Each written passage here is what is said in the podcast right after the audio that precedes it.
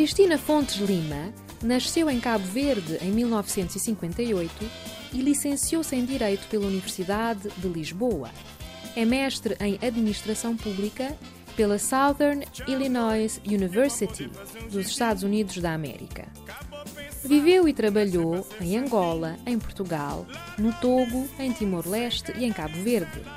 Foi deputada à Assembleia Nacional do seu país, alta dirigente partidária e ministra da Reforma do Estado e da Defesa Nacional, da Justiça, da Administração Interna, da Saúde e da Presidência do Conselho de Ministros. Tendo integrado o segundo governo paritário no mundo, Cristina Fontes Lima é a mulher com a carreira mais longa a nível de governação em Cabo Verde, tendo também assumido pastas tradicionalmente masculinas.